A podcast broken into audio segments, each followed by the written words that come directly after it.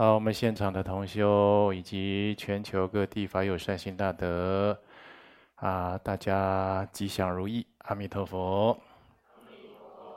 好，我们为了要利益一切的如母有情众生呢，所以啊，就应该发心先成就无上的佛道，我们才有这样的悲智德能。那但是要成就无上的佛道呢，一定要好好的听闻、修学、实践佛法。才能够承办自他二利，所以呢，每次的共修，无论在现场，啊，每次的法会，无论是连线，在网络上共修，都相当的重要，而且独具它的意义。希望大家能够珍惜这种学佛修行的甚深的法缘。上一回呢，我们讲到这个净土愿文，啊，有讲到这个。十四根本戒的第一条戒，这是修学密宗，又叫密咒乘，又叫金刚乘。哦，要修学密宗呢密乘的人呢，他一定要守的十四条戒律。你修密乘会不会成就，就看你这十四条有没有违犯，守的有没有精严，或者是如果说有违犯呢，是不是有忏悔还复清净，这是相当的重要了。那上回讲到对上师身口意的不恭敬，这是第一条。为什么是第一条呢？因为金刚上师呢，就是你的密宗的上师。首先讲上师两个字，上师这两个字呢，又叫灵性的导师，啊，你的心灵、你的灵性的导师，要要来摄受、引导你的灵性呢，达到正悟、解脱，乃至成就无上佛道的导师。所以它是一个非常重要。那在密宗。称为严厉的对境啊？为什么在序部啊有许多的校正的依据？那个全知无垢光尊者呢？啊，就是在狮子妙丽圆满序啊，他的里面有讲到了其他的罪业，通过忏悔有清净的机会，而上师是一切坛城的主尊，所以如果毁谤了上师。这种罪业是无法得以清净，啊！大圆满祖师龙钦巴尊者他有这样的开示。为什么说其他罪业都有机会忏悔清净呢？所有的罪业，我们在修学很多的忏悔的法门啊，比如说金刚萨埵的进藏忏罪的法门，或其他的啊三运经、三十五佛忏悔文的法门等等，啊，这些忏悔的法门都有讲到这个所有的。罪业它只有一个功德，它唯一一个功德，什么功德呢？就是这个罪业它是可以被净化的，它是可以清净的。但是在这里的龙清巴祖师他有讲了，啊，上师是一切坛城主尊，如果回谤上师这种罪业，无法得以清净。为什么？一切的我们有受密密宗的四皈依戒的人就知道，我们在修皈依的仪轨观想里面，一切的。本尊呢，是由上师而生的，也就是说，我们在升起次第中正确的观修次第，无论修哪一尊本尊，无论这尊本尊呢，比如说观世音菩萨，比如说阿弥陀佛，哦，有的人是从小就拜地藏菩萨，你认为这尊本尊跟你多亲？哦，这尊本尊是你母亲啊，从小就带你去拜，哦，从小你的奶奶啊就牵着你的手到寺庙去拜这一尊，你从小就很熟悉了，你一样的。当你修学密咒圣之后，你就必须知道正确的观修次第。一切的本尊呢，它是由上师而生，所以这个坛城的主尊就是金刚上师。如果一个密圣的行者毁谤了金刚上师，这种罪业就是很难清净的。所以就是很多很多时候我们在谈论别的教法的时候，有讲你毁谤金刚上师这种罪业很难忏净。那原因就是在这里，在密集金刚里面这个典籍他也讲啊，世人虽犯无间等。堕落性之种种罪，若以去入金刚圣修辞此道得成就，一心诋毁上师者，修亦不可得成就。啊，在《密集金刚》这部典籍，他有讲啊，世人世间上的人，虽然犯了五无间大地狱这种深重的恶业，啊，堕落性之种种罪，就是说，他造作的这些恶业呢，会导致他将来堕落到地狱恶道去。种种的造作恶业，但是呢，这个人如果他已经去入金刚圣，他已经皈依金刚密圣了，啊，修持此道得成就。他修金刚密圣，好好的持守戒律，没有毁坏这个戒律的话，他一样还可以解脱成就的。他有无无间的罪业，或者他以前来皈依金刚圣之前造作很多的恶业，他现在改了，一心一意的修学金刚乘，都没有再犯戒律了。他修金刚乘可以成就。这个在历史上，哦，我们这世界。著名的在密密宗学密宗的，就是要读一本书，叫《密勒日巴尊者传》。啊，同修，你学密宗要学啊，就我们道场啊，啊，欢迎你来道场结缘。啊，《密勒日巴尊者传》这本书呢，密勒日巴尊者就是由于他的生母啊饱受欺凌，然后呢被这个亲戚啊侵吞家产，怀恨于心呐，哦，就是告诉他的独子密勒日巴。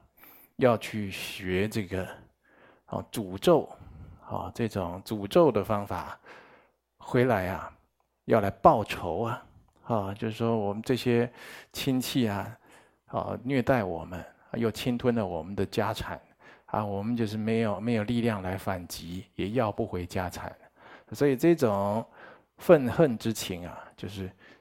就传承了给他的独子弥勒日巴尊者，所以啊，弥勒日巴就是真的就是很认真去学这个咒术。他的母亲还以死相逼啊，如果你没有学好这个咒术回来啊，报仇成功，我会自杀在你面前了。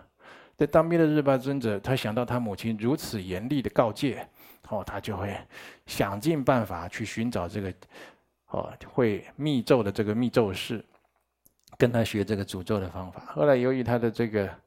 啊，非常精诚的心，啊，所谓精诚所至，金石为开啊，那真的就是这个遇到这个他的教他密咒师的上师啊，就把这个降袍啊、诅咒啦、遣鬼神行诸法这些教法啦，就交给他了。那弥勒日巴尊者也真的用这个秘法了，就诛杀了他的亲戚族人，还有很多人，哦，而且用降袍的秘法。毁损了很多庄稼的收成，所以当他造这个恶业了以后呢，你看他就是心里感觉到很害怕，因为他有一次在在逃避这些被他施咒的人呢、要开始展对他展开追杀。他逃避这些追杀的时候，有一次躲到一个寺院里去，到寺院里去读到这个寺院里的这个经典经句。就知道哦，原来大乘佛法，原来这个佛密圣的这个教法是是很殊胜，它是能够利一切有情，然后呢成就无上的佛果位的。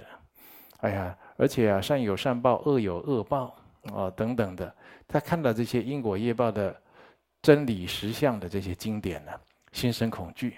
我想说，我糟糕了，我杀了这么多人，有些还是我的亲戚。啊！我还毁了这么多人的这个庄稼的收成，我将来一定会堕入恶趣，心里开始感到害怕，心里感到害怕，他回去找他叫他密密咒这个诅咒式的这个上师，回去找他，就是说，就是说我将来如果堕入地狱的话，你能不能传给我免于下堕解脱之法？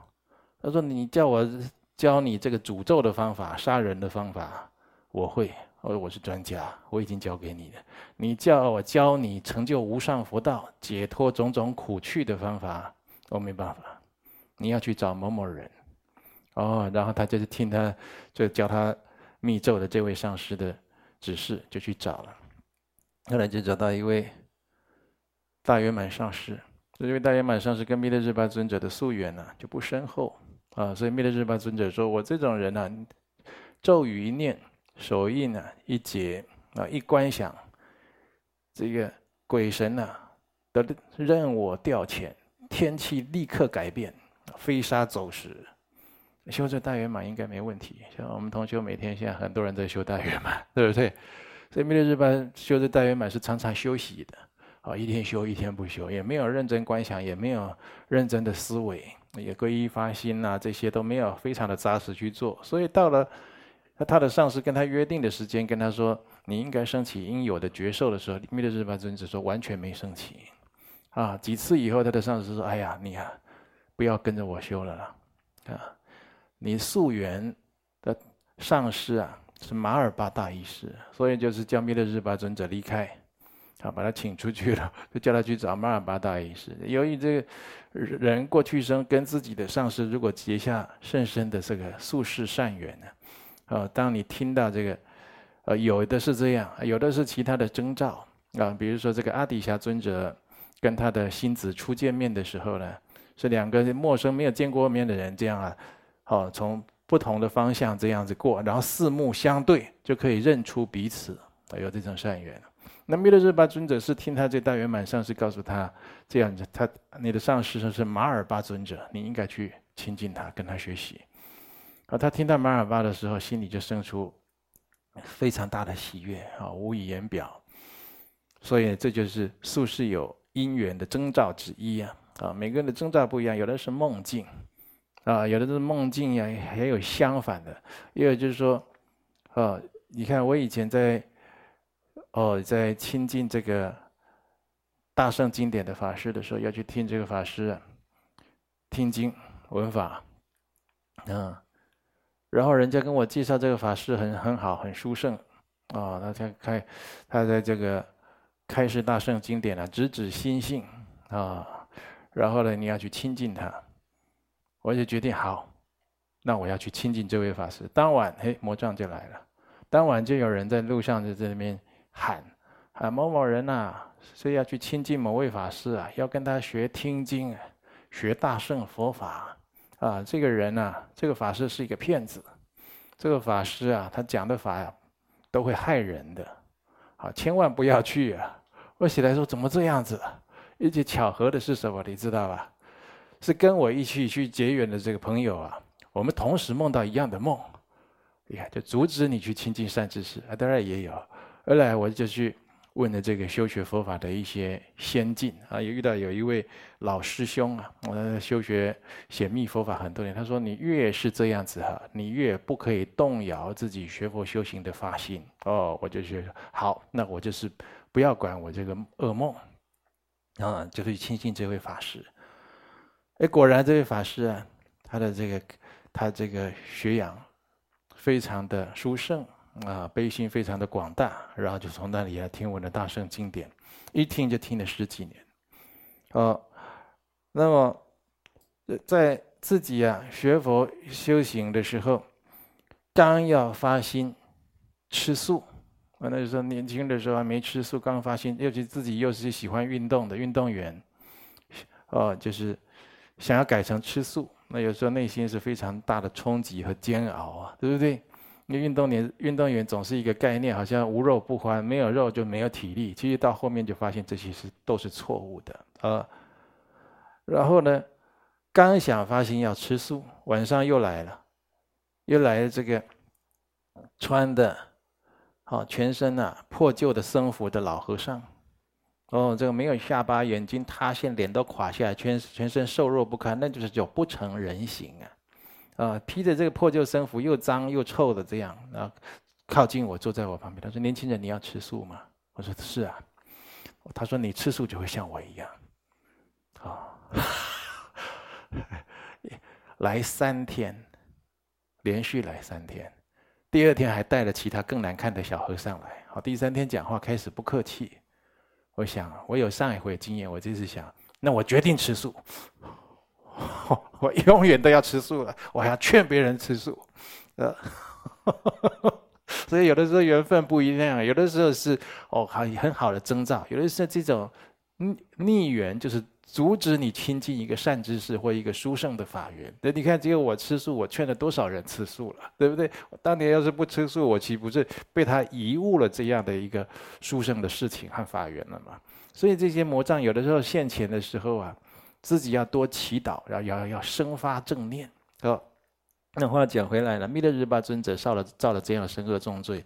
当他亲近马尔巴大义师的时候啊，马尔巴大义师啊，他是成就的人呐、啊。他一眼就看出来，而且他他要见到这个弥勒日巴尊者的前一夜，就有空行母来给他赐梦了。你告诉他了，有一根有一个，就是给拿一个，他给他一根金刚杵，上面有蒙尘。金刚杵啊，那杵就代表男的，对不对？一个表法。呃，上面这个叫水晶的水晶的这个杵啊，就是说这这这这水晶柱上面还蒙尘呢，就代表这个人有罪业，有染污了了哦。所以我们常常学佛修行都讲要离尘垢、离尘垢、离尘埃，原因就在这里。你在这个世间呢、五欲六尘的话，你身上有很多的染着，还有罪过的。呃，所以呢，这个、曼尔巴大意师就心里就有数，哎，他要好好净化这个哦具缘的弟子，所以来的时候就叫他做很多的苦工，哦，搬石头、切石头、驮石头，好盖房子。盖好快快要大功到告成的时候，你知道吧？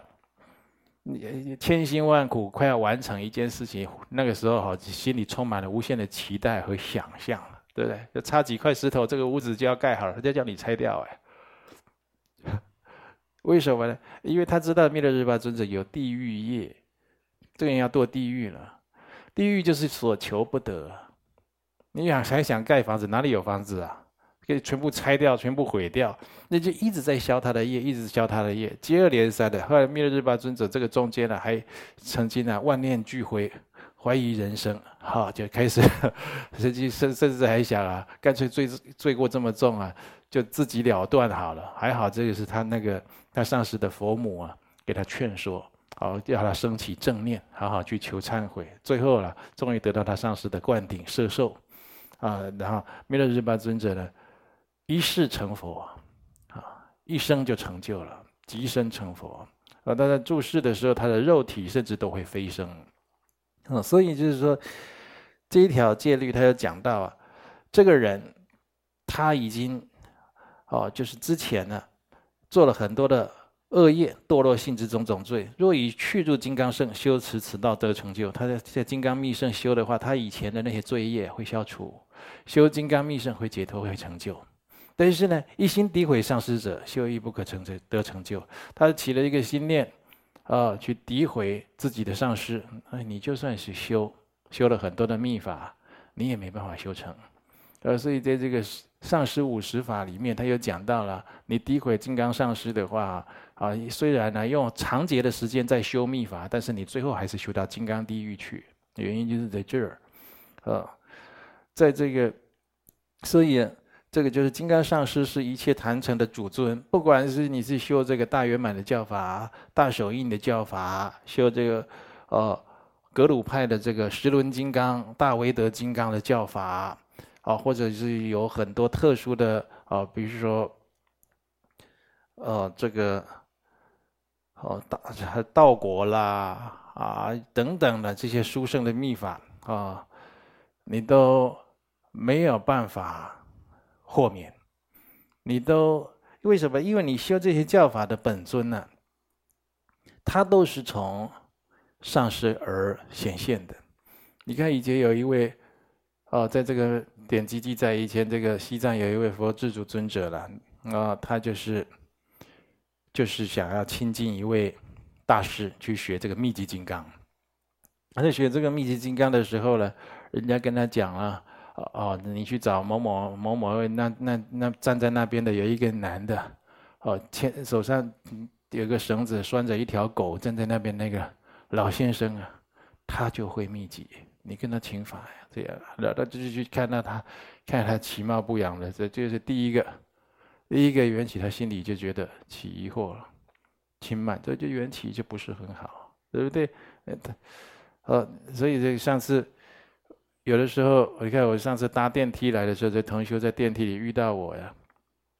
嗯，他看到我提了一个啊帆布袋。这个帆布袋是怎样？是我们同同修啊，在这广广告公司上班，在广告公司啊有这个帆布啊。哦，那反正公后来公司要解要这个解就不营业了，要关起来了。然后就说这个帆布大家捡一捡啊，可以车成手提袋啊哈。然后呢？就你们大家拿回去用，公司有准许这样。那我们这个同学就问我：“哎呀，那我要供养上司两个手提袋啊。由于这个手提袋呀太好用的缘故，我一用就用了快十年。那十年那个帆布袋就这样提的，好海报布的要不了。那上回我在电梯我，我们的同学看到我上次，哎呀，跟上次同一个电梯的，低头一看，他是拿着那个袋子。哎，我们的同学就起了一个正念。他他就他就跟我讲，哎呀，我有一个简朴的上司啊，我很高兴。还好我那天拿的不是名牌包。哦，这个是这另外再讲的一个插曲了哈。所以他看到这个，他看到一个这个老人牵着一条狗，就心里就觉得这个人怎么会密集啊？我就觉得有点失望。后来这个老人就招手叫他到他的哦房子里面，就就看着，就是看着这个坛城上供着密集金刚，还有很多的本尊啊。那老人呢就示现了他的正量，让所有密集金刚的本尊呢出现在虚空中。哦，那这个佛智祖尊者非常诧异，哇！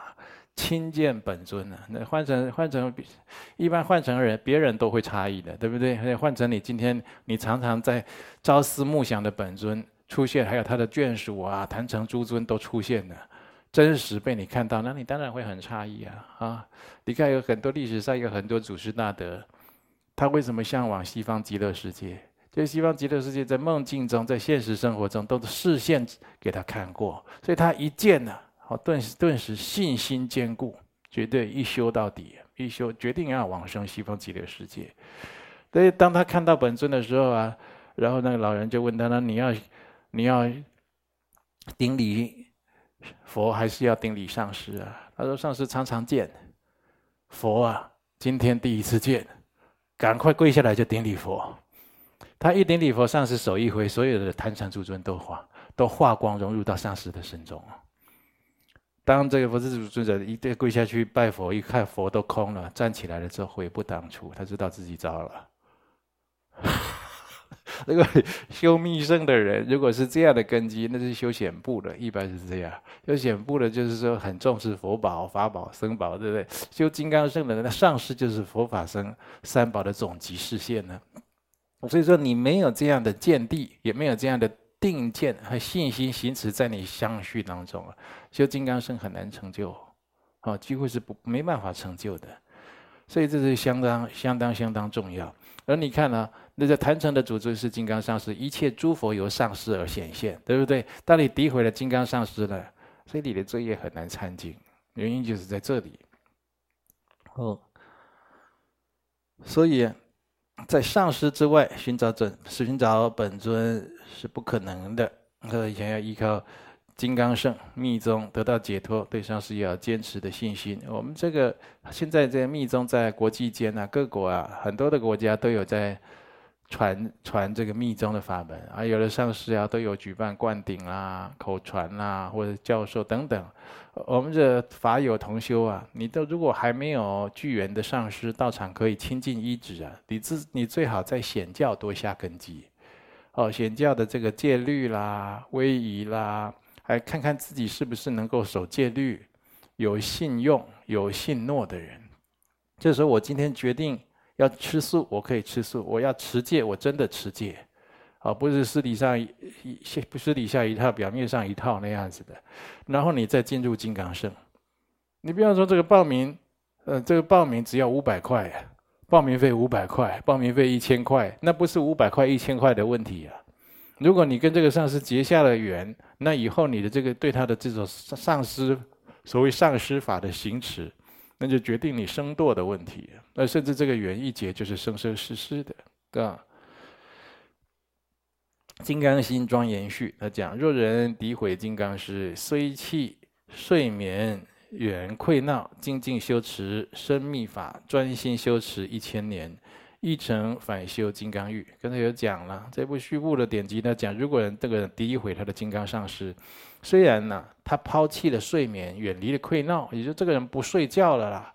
他也去找一个极静处，为什么？专心的忏悔修，精进修持生密法，去修那种甚深的密法哦，就是说可以啊，消旷劫业障的哦，会有大的这种功德力、忏悔力的这种甚深密法，专心修持一千年。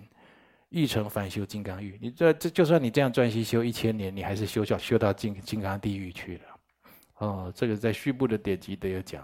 密集金刚，他他有讲啊，世人虽犯无间等堕落心之中的罪，这刚才讲过了。啊，《聚义宝藏论》，凡诋毁上师者，如何忏悔，以必堕地狱。啊，对上师发怒一刹那，亦有无量过失。所以为什么这个人呢、他来三皈依，皈依佛，皈依法，皈依僧。我们在道场，我开设这样的一个次第，为什么呢？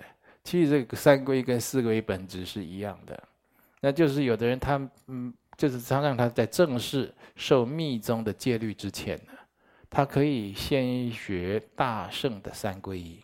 啊、有一个缓冲，一个环境。你看他，所以说这个人，他觉得他受了三皈依，自己的根基根本不成熟，你却在那边争着吵着说我要报四皈，我要报四皈，你不让我报四皈呀？哦，你就是看不起我，哦，我就是啊，我是不是长得比较丑？哦，我是不是没比较没有地位？我是不是不是明星政要？我是不是比较没有钱？你不让我皈，就开始想这些。我跟你讲，你不要再去想这些，你这讲出来啊，嘴造业，心里起这个念头，意造业，你这个让自己业重业更重啊。而且同时你会觉得，我现在三皈依不能报四皈依，对不对？你就会起这些负面的念头，那证明你真的是没资格。你看，争着吵着要报四皈依，然后报了以后再来犯戒，这是大有人在呀、啊。那你听到这些虚部的教言。很多人他不信佛的，就不信因果。你不信佛，不信因果，修学佛法都没资格，更何况要修金刚密圣了。那你如果修金刚圣，那如果这些都讲这些教言，通通都是千真万确的，那你情何以堪呢？是不是？你看你造了多深重的罪业啊！哦，所以这个非常非常重要。十轮金刚密续他讲：于是生嗔一刹那。则毁一劫诸善行，数劫堕入地狱恶道，遭受深痛苦。什么意思呢？他说：“你对上师啊，生这个嗔心，哪怕只有生一刹那，不就不高兴他了？那上师的骂你了，或者干什么的了，或者比较严厉了，你对他生嗔心，则毁一劫诸善行。你这长劫一劫所做的功德善行啊，就毁掉了。”所以你看着这个人，有的同学啊，他在那边修行，修着修着，这个也来做义工，那个也去做善事，修着修着，这个人怎么不见修行的瑞相？怎么都好像没有消业障，也没有越来越清净，也没有欢喜心不能显现，而且颠颠倒倒的，有没有？他有很多心里啊不干不净、不如法的地方。那我们一般人也不知道，是不是？因为他心里这样，他自己知道。有的时候他心里这么样的肮脏下劣。有很多的不好的特质，他自己没察觉，他自己没察觉。也就是我们这眼睛看窗外，知道现在有做台风啊，要刮台风，这个眼睛这样看得到。你很很少这个心眼睛闭起来看看自己心里的状态，你心里是不是也在有刮台风啊？有这种贪嗔痴慢疑，我这个是非常重要。嗯，若是失德得成就。若是失过毁成就，就是有有人来学佛修行，他专门挑上师的毛病，他就他就听了这个金刚舍，这些说根基不够，他才会这样。他他如果有照次第修显，由显入密这样，有打好根基就不会。他根基不够，他就说上师是佛，啊，大家都说上师是佛，就是上师哪里去佛？你看他那个袋子这么破旧，你看他的衣服这么脏，你看他那个鞋子有一个洞。哦，他还腰酸背痛的嘞，哦，他这个还感冒咳嗽流鼻涕呀，啊，还肠胃炎，那天还去急诊呢。这上师是佛，佛佛会这样吗？你说就是你根基不够，你起这些妄念，啊，所以你如果没有这种信心和见地啊，你常常有这样此起彼落这个东西啊，你自己要多忏悔，积资净障再来修。就像这些人的，我们的成绩啊，大概就是只有。哦，高中毕业这样的程度啊，但一下给你放到这个台湾大学，啊，放到博士班去了，你就受不了，对不对？你就觉得哎呀，读得很辛苦，我听不懂，还有很多的问题就出来了。帝诺巴尊者他有讲过，不听上师教言不会得成就，这这叫不听师教。啊，这帝诺巴尊者讲的，就是上师给你讲这个，你这也不听；上师给你讲那个，你也违背。常常呢就是貌合神离，嘴巴好应承。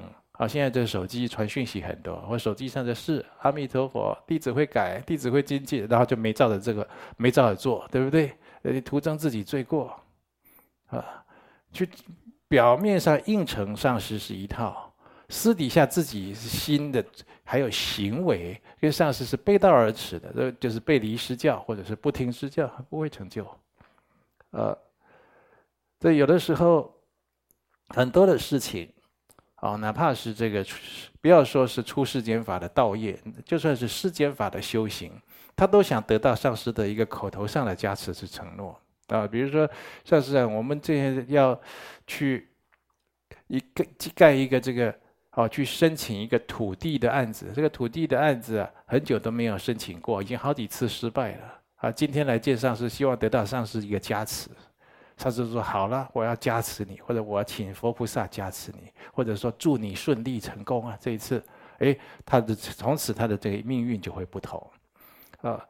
所以上师的教言，无论是祝福啊，或者是给你这个身语意修行行持上的这种教诫，它是相当相当重要，而且独具意义的。那这个金刚密乘的行者来讲，是独具意义的，哈。”金刚藏序还有讲了，以受灌顶之弟子，若为上师之言教，今生遭受多灾难，来世堕入地狱中。啊，你已经受到密圣灌顶的弟子啊，金刚圣弟子啊，如果违背上师的言教，就上师跟你讲要这么做，你偏不这么做，啊，这其实就是上师法没有学好。所以我们在我们观音山道场，你已经要皈依密咒圣。啊，四皈依戒，你要受戒，受这四皈依戒的人，希望你去读这个上师五十法，还有今天我们所讲的十四根本戒，你去熟读。然后呢，你要去读亲近上师法，这有的时候是皈依前就要你去读了啊。原因就在这里，就看你自己守不守得住。你要知道，你皈依这四皈依哈，不是四皈依了以后就带你去看樱花，就吃寿司，哎，不是这样子。四个月以后就是要就是要去持你现在看的这个上师五十法、十四根本戒、亲近上师法，这是你的学处，你有办法吗？啊，一般的那时候灯光好、气氛佳，一时感性冲动的说没有问题，我要报名啊，算我一份，都是这样子。哎呀，这做人不要每次都这么冲动啊，就有的时候很多事情要深思熟虑的。有的时候嫁错了一个老公，娶错一个太太，很多事情啊，虽然是很很麻烦，有了几十年，但是还是慢慢会挽回，会还会走上正道。但是呢，你去违背了这个密圣的戒律，那就给你长劫带来苦恼。那么所谓今生受灌顶，违背上师教言，今生遭受很多的灾难，啊，啊，来世会堕入地狱中。所以这有的就是在网络上啊。啊，对某某上师啊，开始冷嘲热讽的批评乱讲的时候，这个是他曾经哦，他的这个给他灌顶的上师啊，或者给他皈依的上师。然后我就看过在网络上，就他讲了这些很多质疑他上师啊，哦，嘲讽他上师的那些言辞，没有直接骂，没有直接讲，就有一个正义人士跳出来，就跟他说：“你不要再讲了，你会受灾难的。”啊，对他大概就是看了这个 《金刚藏序》，他说：“你不要再这样讲了，你会有灾难的啊！”呃，就是说这个人灾难会很多，这叫现世不得安稳啊！现世啊，他常常有很多的哦灾祸劫，一下就要去撞车啦，一下是破财啦，一下就是。突然得了一个怪病啦，一下就是中风啦，等等奇奇怪怪的啊，或者不就一个小病应该会好，就偏偏都不好，一直带在身上，然后后然后命运会很坎坷，都遇到不对的人，呃，然后命中以后呢，堕入地狱，就是就是现世不得安稳，那所修不得成就，我们都印在法本上，就是你所修也不没有办法成就啊。啊，啊，来世还会堕成堕入地狱中，就不可以不谨慎，这相当重要。啊，序中云，就序序部的有讲啊，依止上师后，是否是正事，勿为诸教言。若破失教印，生金刚地狱啊。就是说，你依止上师以后啊，就是你自己要行在正确的啊修学的道路上，你不能违背很多佛教典籍，还有上师的教言呢。若破失教印，我就是如果这上师对你的教言呢，啊，就像是一个印记一样啊。你看，在情侣谈恋爱的时候啊，啊，都讲那个很很肉麻的、很煽情的话，对不对？啊，你今天看起来好可爱，你那个烈火红唇呐，已经烙印在我的心上，这样对不对？这个倒倒不一定，改天人家要教别人，你那个印记也不见了，好，你就变成开始啊，在那边唱失恋的歌了，吃香蕉皮了之类的。也就是说，上师的教言才是真正的印记。就像真正的印记，你要印在心上，你要记得，永不惑忘啊！因为上师的教言，上师如果是三宝总集，这三宝给你的教言，好，他就是最跟你最有缘，也最契机的教诫。那当然要烙印在自己的相续中了啊！啊，就是说，你如果破了这个教言。啊，如同印记一般的教言，然后生金刚地狱，那当然就躲在金刚地狱中了啊。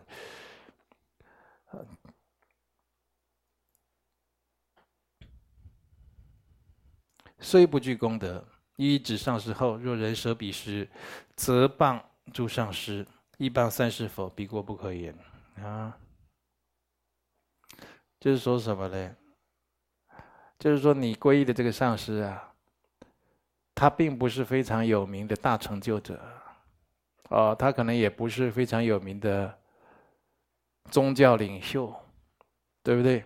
啊，就没有特殊的功德，或者你这上师啊，可能口才都没有你好，哦，可能你读这个经典都读得比你上师快，比你上师还要顺，对不对？啊，或者是有很多的你这上师显现出来啊。就好像比较啊没有特别显现的功德一点，比较平凡一点啊。但是你依止他以后，就是奉他为你的上师之后啊，